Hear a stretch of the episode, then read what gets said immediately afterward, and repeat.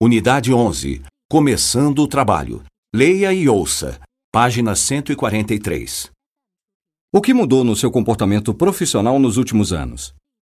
Antigamente eu era muito ansiosa e insegura, mas agora não sou mais. Eu tentava fazer muitas coisas ao mesmo tempo e não sabia priorizar as tarefas. Eu também não sabia administrar meu tempo e ficava sempre frustrada porque trabalhava demais, mas não era muito eficiente.